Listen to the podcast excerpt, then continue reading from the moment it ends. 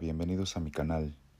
En este podcast analizaremos la gestión del talento humano. Comenzamos.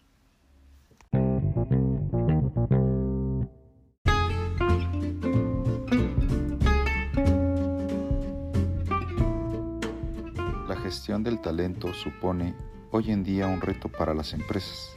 El paradigma actual de expresión de la tecnología y dinamismo competitivo hace de la gestión del talento que las compañías realizan un factor crítico del éxito en los actuales mercados. El primer objetivo de este trabajo es el análisis de la evaluación de la gestión del talento y sus dimensiones fundamentales. Como segundo objetivo de la investigación se propone clasificar y caracterizar la literatura alrededor de cuatro vías alternativas de estudio según el tratamiento que reciban tales dimensiones.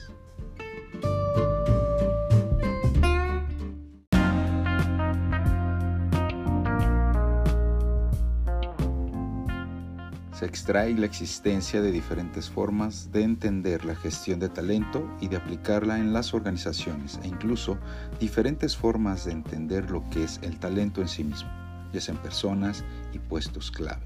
Además, concluimos que todo plan de talento comprende los procesos o fases de atracción, selección, identificación, desarrollo y retención.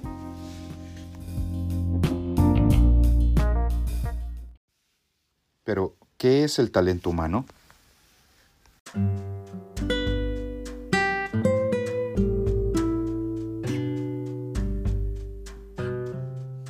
Es la interacción de las habilidades de una persona, sus características innatas, sus conocimientos, experiencias, inteligencia, pericia, actitud, carácter e iniciativa que constituyen las competencias para aprender y, desarrollarse en diferentes contextos organizacionales.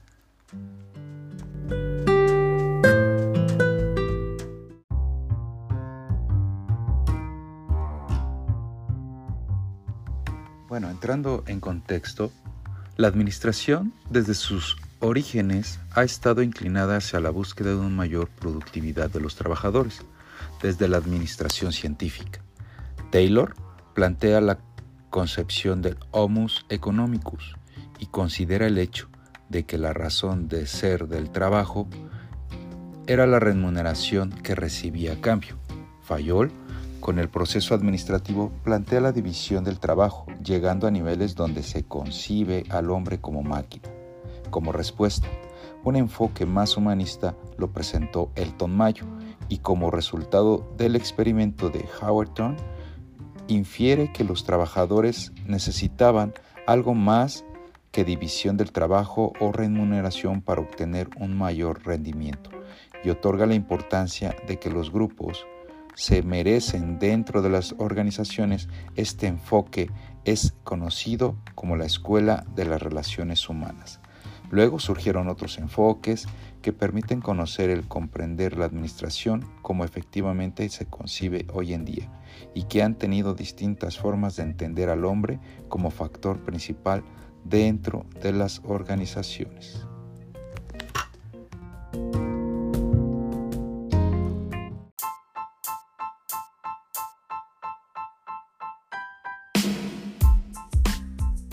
Si bien es cierto que al decirlo suena fácil, en la práctica no lo es.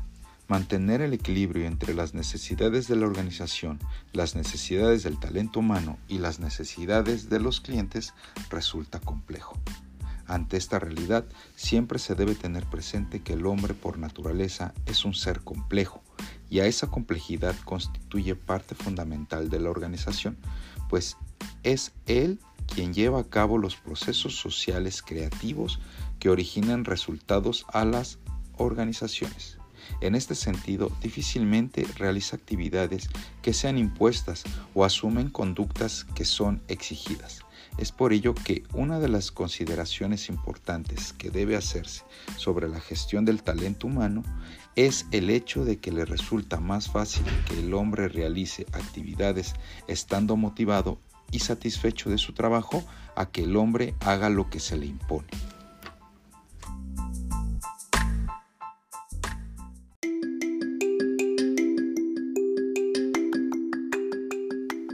A lo largo de la década de los años 90, el centro de atención se sitúa en el desarrollo y la retención de los profesionales competentes. De esta forma, compatibilidad, continuidad y el ajuste de las características fundamentales de los empleados que son tenidas en cuenta a la hora de incorporar a los planes y sistemas de gestión del talento en aquella época.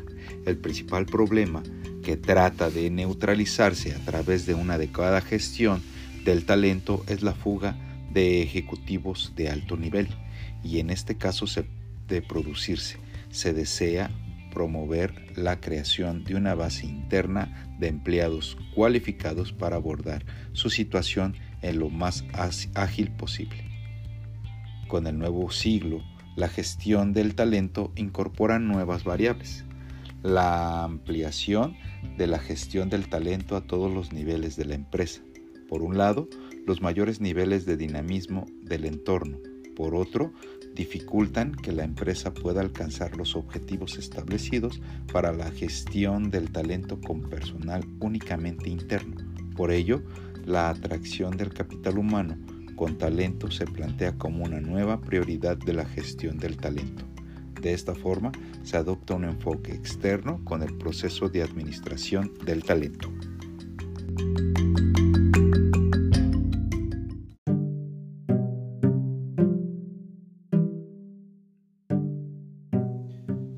Propuesta de Smart es una de las pioneras en este sentido. En ella se plantea el crecimiento de la empresa a partir de la técnica de drop grading. En este caso, se apuesta por el empleo de incentivos económicos muy superiores a la media para atraer y retener este personal de talento. Entre ellas cabe destacar el esfuerzo de la empresa por darse a conocer a través de acciones de comunicación o el desarrollo de ciertas prácticas orientadas a mejorar su reputación en los mercados de trabajo.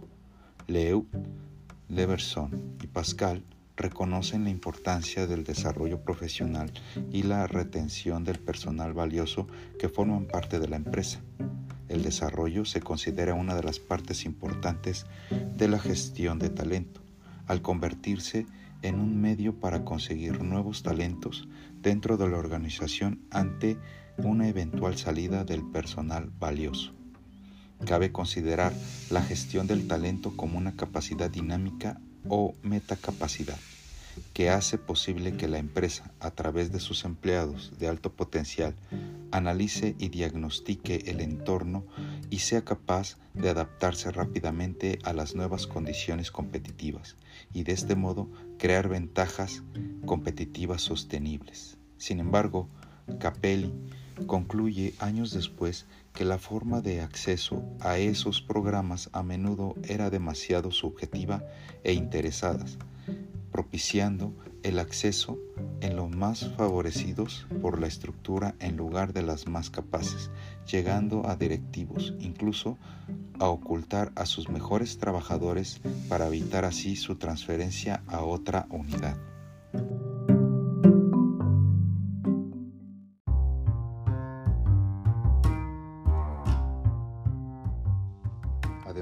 Lewis y Heckman caracterizan y clasifican las principales propuestas de la literatura en torno a los conceptos que denominan vías en la gestión del talento. Junto a la clasificación de los trabajos se consideran los procesos de atracción, identificación, desarrollo y retención como pieza esencial de la gestión del talento, para que las empresas puedan dotarse de las personas adecuadas en las posiciones clave y todo ello con el necesario ajuste temporal.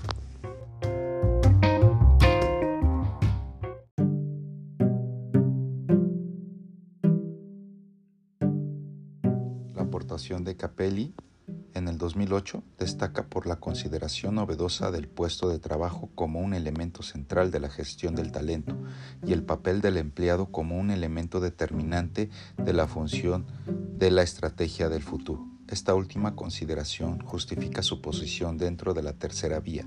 Además, incluye de forma casi exclusiva la recolocación de los empleados dentro del proceso del talento, como fuente esencial de motivación del personal.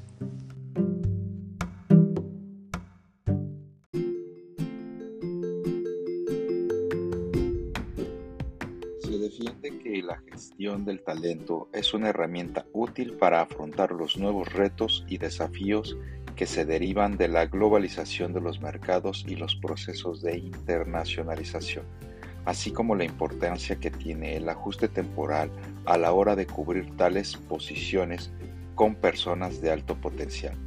Tomando en consideración estas aportaciones, concluimos definiendo en este trabajo la gestión del talento como el conjunto de actividades que la empresa realiza con el fin de atraer, seleccionar, identificar, desarrollar y retener a los mejores profesionales en los roles estratégicos de la organización.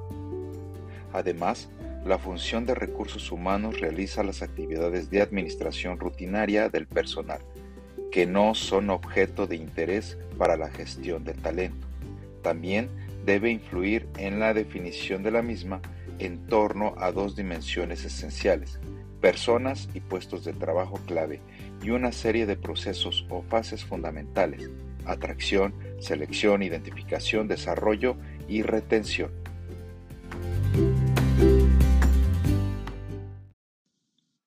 La primera vía en la gestión del talento.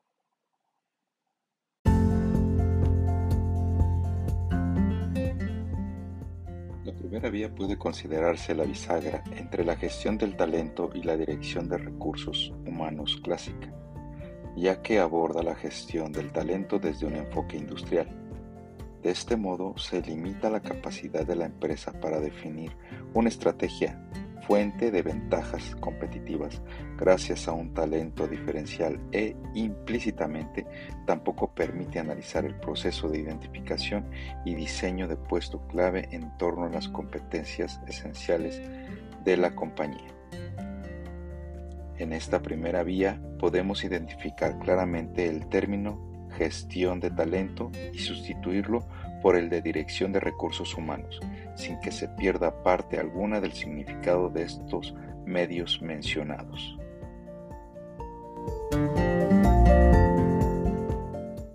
La segunda vía en la gestión del talento.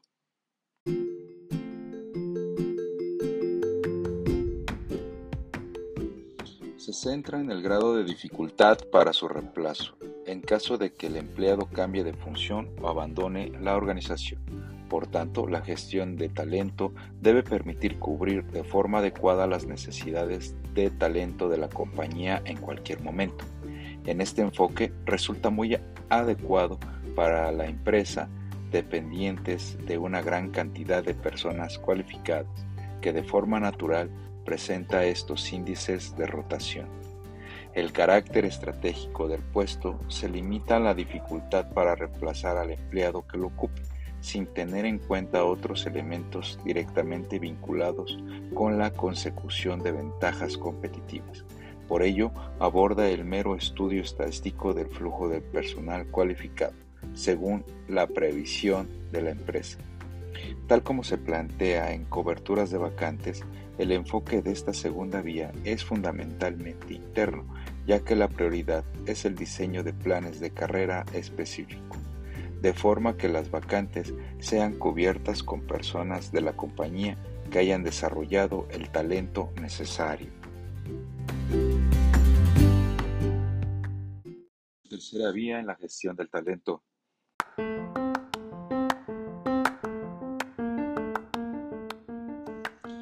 Según este enfoque, el talento no lo construye todo el personal que forma parte de la empresa, ni siquiera el personal más cualificado directivo o de mayor dificultad de reemplazo.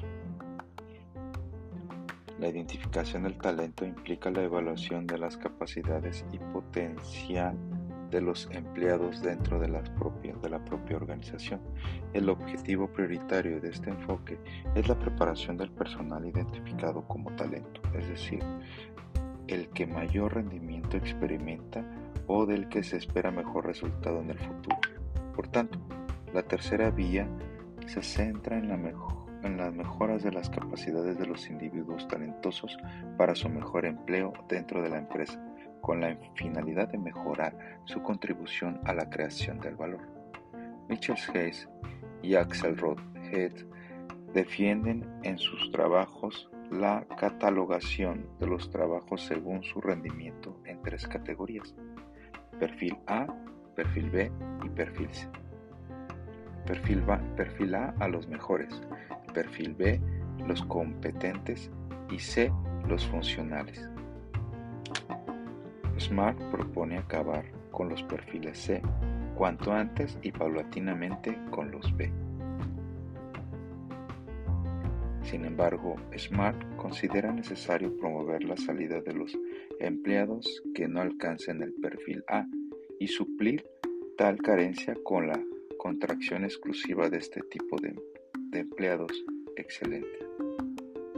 La dificultad para poner en marcha el planteamiento más drástico de SMART queda justificada a través del cada vez más necesario talento pero progresivamente más escaso como consecuencia de la evolución demográfica de la población. Esta escasez de talento, así como su carácter estratégico en sociedades avanzadas, justifica la necesidad de ampliar la problemática de la gestión del talento a otras cuestiones más allá de la atracción y contratación de personal valioso. El planteamiento de estos autores es suficientemente coherente como para desarrollar costosos planes de, gestión de talento en las compañías que consideran que a medio plazo pueden crecer de él en lugar de prescindir de los perfiles C. Defenderemos el presente estudio que está, esta es la más acertada. Esta tercera vía propone basar los planes de gestión de talento en dos dimensiones clave. Por un lado, requiere trabajar con las personas y contemplarlas en las estrategias de la empresa, con sus facultades y conocimientos, y considerarlas como fuente de ventaja competitiva. Por otro lado, la empresa tiene que plantear en su estrategia un análisis de los puestos claves que participan en la creación y mantenimiento de ventajas competitivas. Además, esta vía permite crear nuevas posiciones para determinadas personas a la vez que desarrollar personas para determinadas posiciones.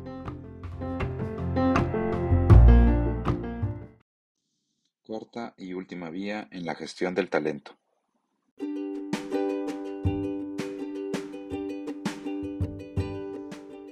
Collins y Miyagi, que además encuentran apoyo en otros trabajos.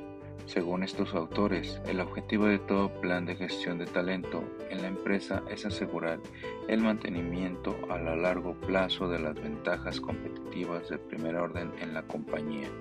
Así pues, el plan de gestión de talento debe analizar la posición clave dentro de la organización que ayuda a mantener y aumentar o mejorar las ventajas competitivas que posee la compañía.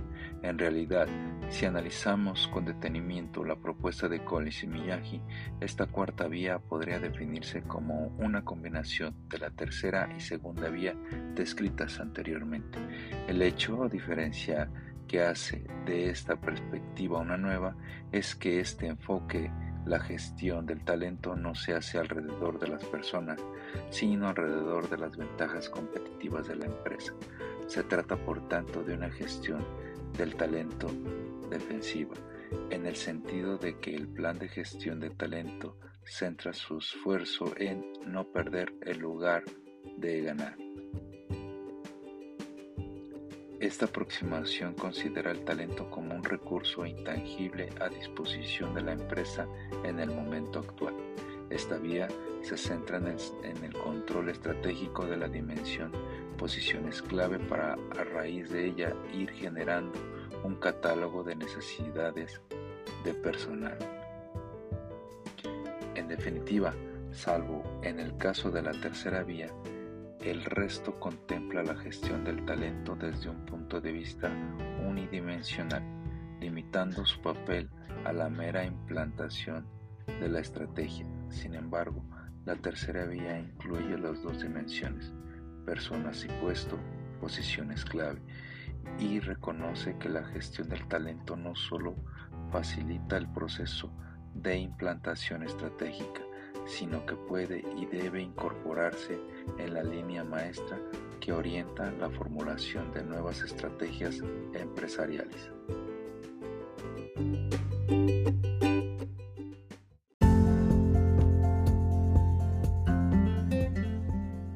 Para terminar este trabajo, la creciente complejidad de las tecnologías de la información la globalización, la inestabilidad de los mercados, así como el empleo y la dificultad tecnológica de desarrollar bienes y servicios competitivos para el futuro, urge a las compañías al menos analizar su talento interno. La gestión del talento es actualmente un fenómeno más que una construcción teórica. La prueba reside en que el talento puede tener diferentes significados para diferentes personas. Por ejemplo, los investigadores, las empresas, los profesionales, los recursos humanos, los empleados individuales. Y teniendo en cuenta el estado inmaduro del campo, es difícil evaluar, qué significados de talento son más valiosos unos que los otros. Desde un punto de vista académico, en este estudio concluimos la necesidad de definir la gestión del talento alrededor de dos dimensiones, personas y puestos clave. Por otro lado, a través de esta literatura analizada se ha identificado una serie de procesos esenciales que deben de incorporarse a todo plan de talento, atracción, selección, identificación, desarrollo y retención. Gracias.